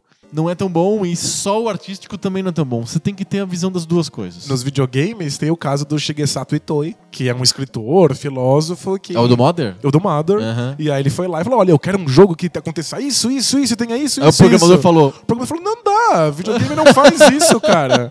Não tem como. E tipo, ele sempre foi um pesadelo Pros- pros desenvolvedores. pros desenvolvedores.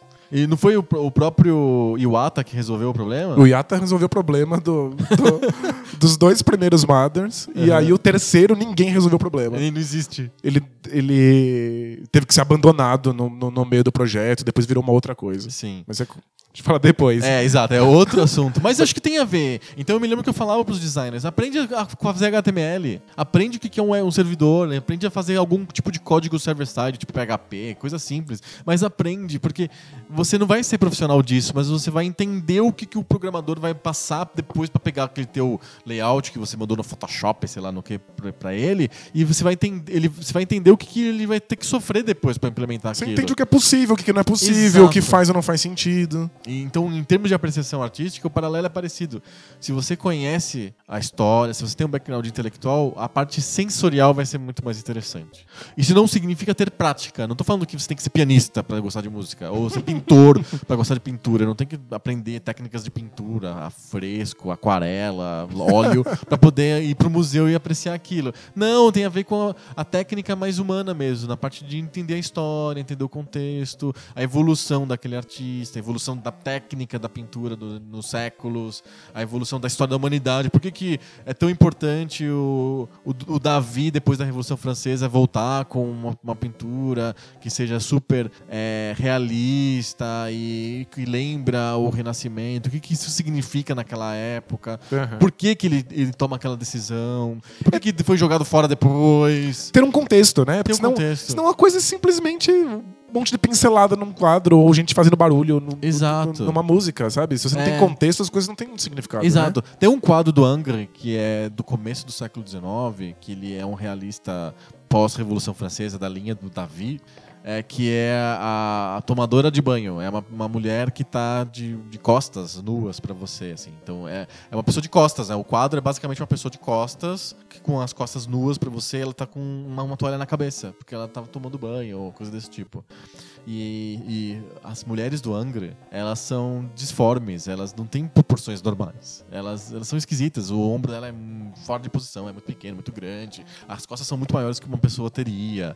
Eu- Anatomicamente não é legal. Mas o quadro é um dos quadros mais famosos do Louvre. É, Tem, tem no guia do Louvre, tipo, sai, quadros que você tem que ver. Tomadora de banho do Angra, tá lá. Junto com a Mona Lisa e alguns outros. É intencional o fato dela ser desproporcional? Então, você tem que entender essas coisas. Você tem que, você tem que saber por que, o Ang fez ela desproporcional. É todas as mulheres dele são desproporcionais? São, são meio desproporcionais.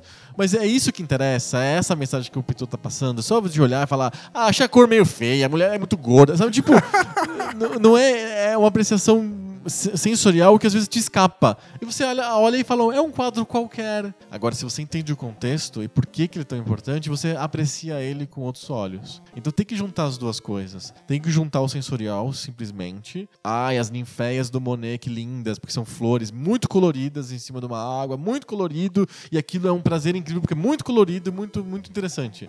Mas se você entende a história da arte, por que, que o Monet fez aquilo, você entende muito mais, você acha muito mais bonito do que flores, flores coloridas, entendeu? Entendi. Então, eu acho que sim, são coisas que andam juntas, o, a apreciação intelectual e a apreciação sensorial.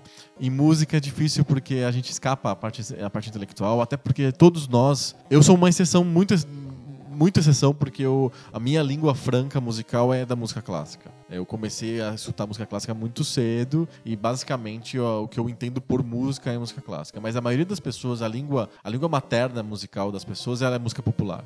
E a música popular, ela não é sobre essa técnica que você entende a forma e a estrutura e a engenharia. Na maioria das vezes, a música popular é sobre a coisa que não tá na música. É sobre a letra, é sobre a roupa que a pessoa veste, é sobre a dancinha que a pessoa faz, é sobre o contexto histórico. A música é só um suporte para essas coisas. Então, é, as pessoas não estão treinadas a entender a engenharia musical porque elas eh, não faz parte da língua ma- materna delas. É que nem ler. é, a pessoa escuta a música clássica e parece que ela tá lendo poema em russo, assim, ela não tá entendendo. Ela tá, tá, tá sentindo o som daquelas palavras em russo sendo ditas, mas ela não Claro. entende sobre o que, que é. A parte estética do russo, dá pra saber se o cara tá bravo ou não comigo, né? É, tipo, é, exato, mas ela não tá entendendo. Então, é tão melhor você sa- saber russo e ler o poema em russo depois que você sabe o russo, sabe? É fácil ler russo? Não, você tem que aprender, tem que sentar e tal. Eu acho que em, termos de, de música é a mesma coisa. A gente tá muito acostumado a ter uma apreciação vinda da música popular que é mais simples. E que muitas vezes é. Não é nem o foco. Tipo, música é uma coisa que acontece sempre como trilha sonora de fundo de alguma coisa, sabe? exato, exato. A música acompanha, assim, a música não é, É. o,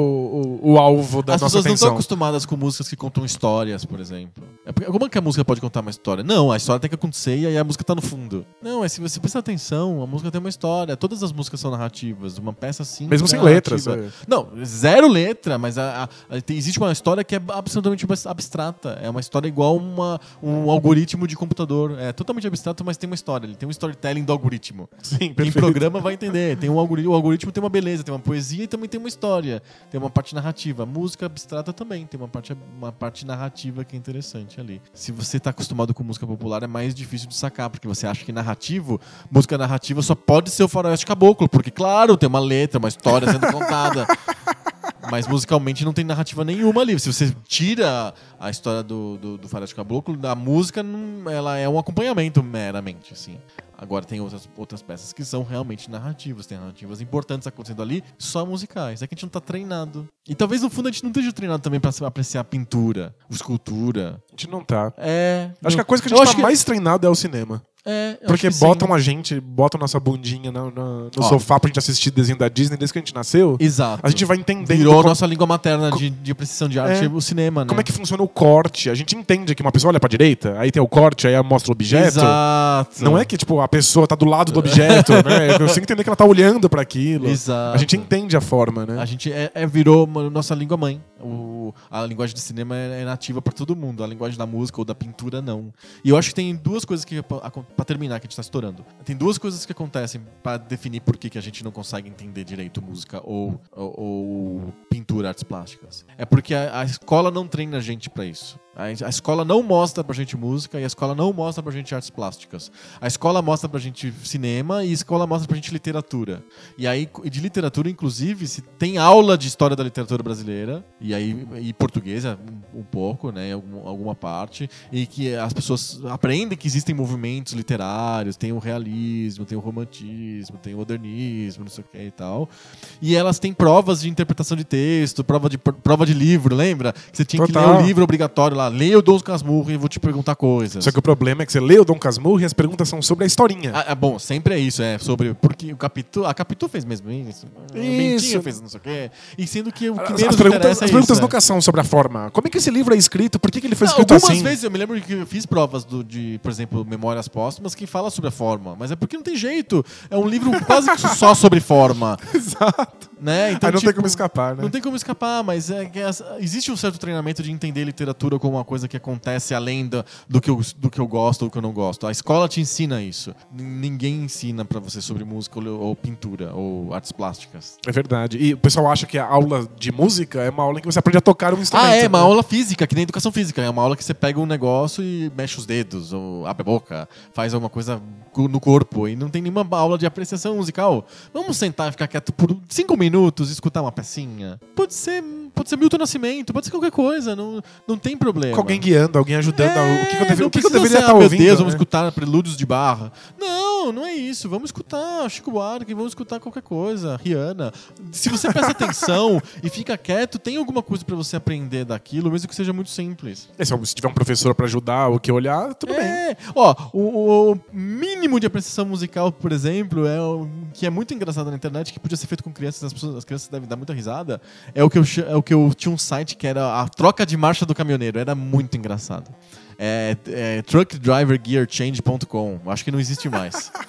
e é uma lista de músicas em que tem uma modulação forçada no meio e que é obviamente você consegue perceber sem ter menor noção de teoria musical. O que que é uma modulação forçada? Modulação forçada é a música tá num tom e de repente pra dar um clima um clímax dramático, etc, ela vai pra vários tons acima e, e- e fica muito eu- Artificial, assim, muito né? artificial. Eu vou, vou botar um exemplo no post e te mostro depois, mas é, o cara chama isso de troca de marcha do caminhoneiro, porque o caminhoneiro tá numa marcha e ele engata outra marcha e muda o som daquilo drasticamente. Aquilo é quase cafona, é muito brega uma modulação tão forçada, mas é tão engraçado. E é, é um nível de percepção musical básico e ninguém aprende a ver isso.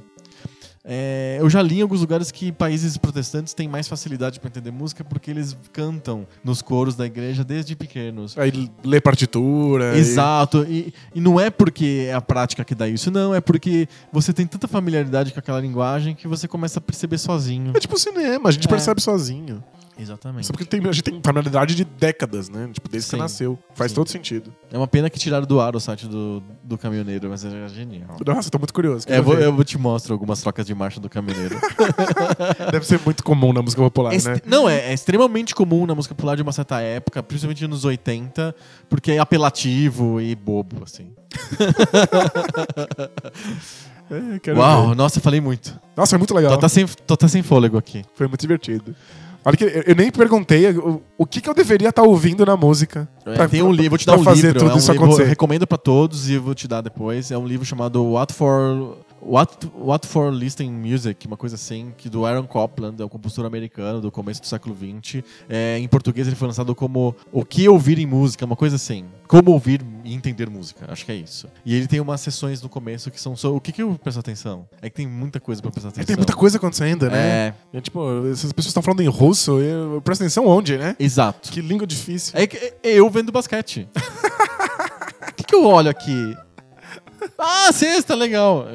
Ganhei! É é uma, é uma apreciação sensorial do basquete. É, a, a diferença é que eu, eu conseguiria te pegar pela mão e te levar pela parte racional em três semanas. É, Eu transformo você num especialista Nerd em basquete. basquete. Se você nerdar mesmo basquete, em três semanas chega lá. Entendi. Talvez a gente consiga fazer parecido com música ou pintura ou coisas desse tipo. Eu queria ser mais nerd de artes plásticas. É que eu, é uma coisa que eu estudei, mas eu que de repente eu parei, assim. Então faz um tempo que eu não, não visito de novo. Mas eu, eu gosto muito e eu queria aprender bem mais, assim. Queria entender bem mais. Um dia, quando a gente não trabalhar, a gente se dedica a isso. Boa! Eu, eu quero me aposentar no ano 2000 pra isso acontecer. É, estamos no caminho certo.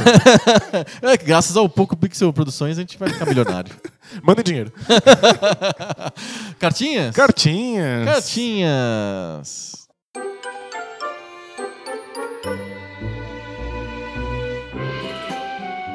Cartinhas. Cartinhas. Cartinhas. A gente tá fazendo uma maratona de gravações do Poco Pixel porque eu vou entrar em férias. E aí eu vou viajar e a gente não vai conseguir gravar.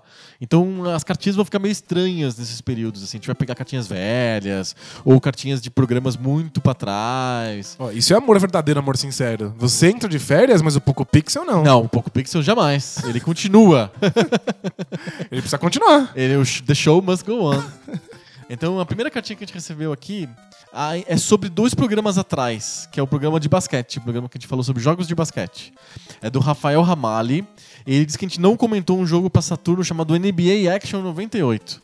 E eu, eu queria perguntar pra você que você era um fã do Saturno, eu queria saber se você jogou esse jogo. Não, eu nunca joguei um jogo de basquete no Saturno. Sério? É que o Saturno é um videogame tão bizarro. Ele tem coisas tão esquisitas que você joga um jogo normal, um jogo tipo de esporte ou multiplataforma, você se sente traindo o console. Sério? É, Você tem que jogar só shmup- shmups, tem assim. que jogar uns shmup bizarros, jogos japoneses que não sabem o que tá acontecendo.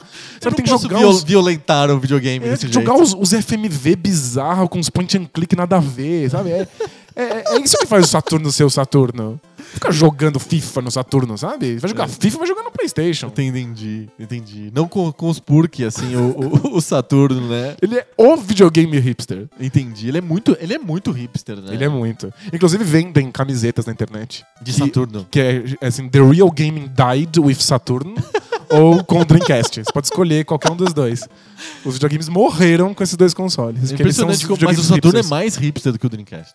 É Acho muito acho- hipster. Acho que sim. é. É que esses jogos japoneses esquisitíssimos e tal. Ele é mais engraçado. O Rafael diz aqui que o NBA Action 98 chamava a atenção dele porque tinha fotos digitalizadas da, da cara dos jogadores de basquete coladas no polígono. Pensa um jogo de Saturno 3D, com aquela dificuldade que ele tinha de fazer 3D, com fotos digitalizadas dos jogadores da NBA. Então, quando o PlayStation 2 fez isso, com um jogo chamado Siren, em que ele- eles colam o rosto dos personagens na- dentro de um, de um São polígono. atores e tiraram fotos desses caras. E aí, não são só fotos, são vídeos. Então, se o cara mexe os olhos e a boca, Ah, é isso como- vai mexendo É dentro daquele polígono. uma televisão no cima do pescoço Isso dele. é tão macabro. É horrível, É, né? é medonhamente macabro, mas é muito interessante.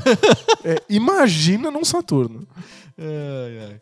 Mais uma cartinha, é também sobre dois episódios atrás, o episódio de basquete, só que é sobre o debate de bolso. Cota debate de bolsa. Cota do debate de bolso, é do João Marcos Brasnucci.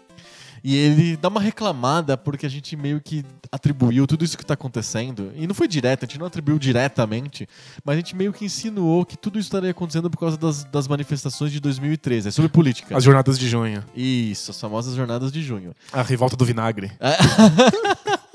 A Wikipédia chama de revolta do vinagre. Não, a revolta boa. do vinagre é como se fosse um movimento da época do Império ainda, né? não, não é legal? É bem interessante. O, o João Marcos disse que o que aconteceu em 2013 foi uma reação à repressão policial, porque o passe livre já estava acontecendo, fazendo manifestações muito antes de, gerar tanta, tanta comoção e levar tanta gente pra rua. É o que ele tá dizendo. Que a meta da jornada de junho nunca foi destituir a Dilma. Isso aconteceu só depois de 2014. É, É mais ou menos. mais ou menos, né? Eu entendo que ficou mais forte é, manifestações anti-Dilma depois que ela foi eleita pela segunda vez. Claro. Né? Porque eu acho que em 2013 a oposição ainda tinha uma esperança de fazer, um, de fazer manifestação para ganhar nas urnas da Dilma. Exato. Certo? Tipo, vamos fazer um movimento grande que torne ela fraca nas eleições. É, o que realmente foi o estopim foi o fato de que as urnas não foram suficientes. Exato. E aí o negócio pegou fogo mesmo. Exatamente. É, ele diz que não faz sentido atribuir as manifestações de 2013 é, a causa ou como uma influência grande dentro da bagunça de hoje. Diz que a culpa é mais da inabilidade política do PT, a sua insistência em apoiar e buscar apoio do PMDB, e a crise financeira. Ó, tudo isso aí, obviamente, interferiu muito. Mas aí é uma, que- é uma questão pessoal. Eu dou 90% da responsabilidade pro nosso momento político para as jornadas de Eu junho. também. E aí eu Eu tive. atribuo diretamente. Eu chamo de. Eu brinco que 2013 é o ano que não acabou. Pois é. In- inclusive, é o nome de um livro do Gigi aqui sobre, Ah, o, é? sobre o Occupy Wall Street. É, E é 2013 É de, também? é de 2008. né? Ah, tá. 2008, o ano que não acabou. Pois é, mas eu- as jornadas de junho É são. que é um- é um- é- é- eu tiro isso de um livro do Zuene Ventura chamado 68, o ano que não acabou, que é o ano do AI-5. Perfeito. Mas é, as jornadas de junho são diretamente relacionadas ao Occupy Wall Street Aham. dos Estados Unidos. Mas eu tive várias tretas com amigos meus conversando sobre política. Sobre o Passo so- Livre. sobre jorna- as jornadas de junho. E todos eles acham que eu sou louco, mas eu. Exagerando. Eu tô exagerando, mas eu realmente tenho uma posição forte a respeito. Um- é, seria cumprido demais. Um dia a gente faz um debate de bolsa sobre É, as jornadas acho de que junho. Vale fazer um debate de bolsa sobre jornadas de junho, mas a partir do momento que eu vi alguns amigos meus do mercado de publicidade indo pra manifestações em junho de 2013, eu saquei que Ih, mudou. Não é mais uma manifestação do passe livre, uma manifestação de sobre tarifa de ônibus, é uma manifestação de insatisfação coletiva. É, então, eu tava nas ruas na- em junho, eu participei de várias das manifestações junto com alguns colegas e de um dia pro outro o negócio deu uma guinada. É. Tipo, a guinada aconteceu, eu tive que impedir um cara de, de assediar uma garota no meio da manifestação, um cara de gravata, sabe? E aí, tipo, quem são essas pessoas? O que elas estão fazendo aqui? N- n- Não é o tipo de pessoa que costuma tomar porrada da polícia. E aí, quando a, a- a polícia avançou, as pessoas se abraçaram na bandeira do Brasil e foram cantar o nacional e a polícia bateu nelas. E, tipo, Não ali- fazia sentido. Ali já tinha, já tinha mudado por completo, alguma coisa tinha acontecido e a, a gente tá tomando as, as consequências daquela guinada ali. Exatamente, exatamente. Eu, eu atribuo uma, uma culpa muito grande do que está acontecendo agora, ou uma culpa é um termo pesado, né? Mas a, a responsabilidade ou a, a causa de tudo, eu acredito que está assim em junho de 2013. Eu acho que ainda é um fenômeno que a gente não entendeu ainda em Não, não, 2013. não perfeitamente. não. Ninguém sabe exatamente o que que aconteceu. Por que, que o diretor da emissora de televisão ali estava lá de gravata na ponte estaiada protestando contra alguma coisa que ele não sabia exatamente o que era? É, e como é que o discurso da esquerda foi tão apropriado pela direita na- durante aquelas jornadas? Durante, não é no meio. No meio delas, e aí, de repente, tudo aquilo que a esquerda estava defendendo no, no, no movimento passe livre muniu a, a direita para. Pra... Porque eventualmente vai virar um, um impeachment. Exato. É, mas foi, foi É. realmente bizarro. Foi muito bizarro, muito estranho, a gente precisa estudar. Um negócio que saiu do controle. Saiu e- totalmente do controle. E eu ainda acho que quem gosta de jogar com as massas na rua pra fazer alguma coisa, tá lidando com forças que ele não consegue dominar direito, direito completamente. Toda razão. Um dos dias mais assustadores da, da, da minha vida foi o dia que é, fizeram a, co- a condução coercitiva do Lula. E aí o pessoal foi pra rua porque para protestar, porque a Dilma colocou o Lula de ministro. Ministro da Casa Civil. Lembra dessa história? Não lembro, e foi. Parece que, parece que foi há 20 anos atrás, a gente não lembra mais disso, né?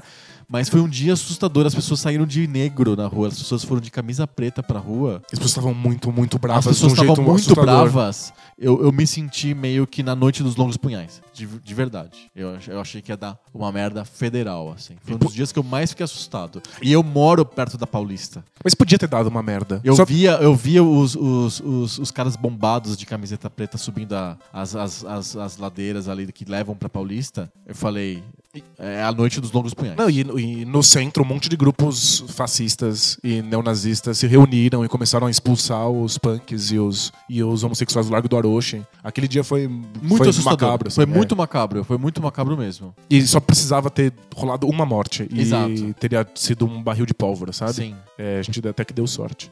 A gente deu sorte, foi uma Assim, de verdade, eu acredito que a Dilma fez um milhão de besteiras, mas a maior besteira dela e do Lula foi ter esse negócio do ministro da Casa Civil. Não tinha como fazer a, a pior merda. Era, ele escolheu exa- exatamente o, o- a, pior, a pior opção possível. Tinha um monte de coisa pra fazer, elas, eles foram pelo, O pior caminho. pelo pior caminho. Não, parabéns aos envolvidos. é- Parabéns, é, parabéns. sempre impressionante. É, pois é. Mas cê- é tanta coisa pra gente falar sobre tudo isso Não, que não vale pra um, pro- vale pra um debate de bolso futuro. Cheio, Jornadas de grandão. junho, sem dúvida. Exatamente. Fechamos! Fechamos? Pra todo mundo que vai escutar a gente, é daqui a, a semana que vem a gente volta com mais papo novo sobre videogame velho. Mas pra gente a coisa continua porque deixou o must go on. É isso. É, A gente tá em maratona aqui. Só pra não, não ter férias pra vocês. É, exatamente. Então, beleza. Semana que vem a gente volta com mais papo novo. Sobre videogame velho. Valeu! Tchau!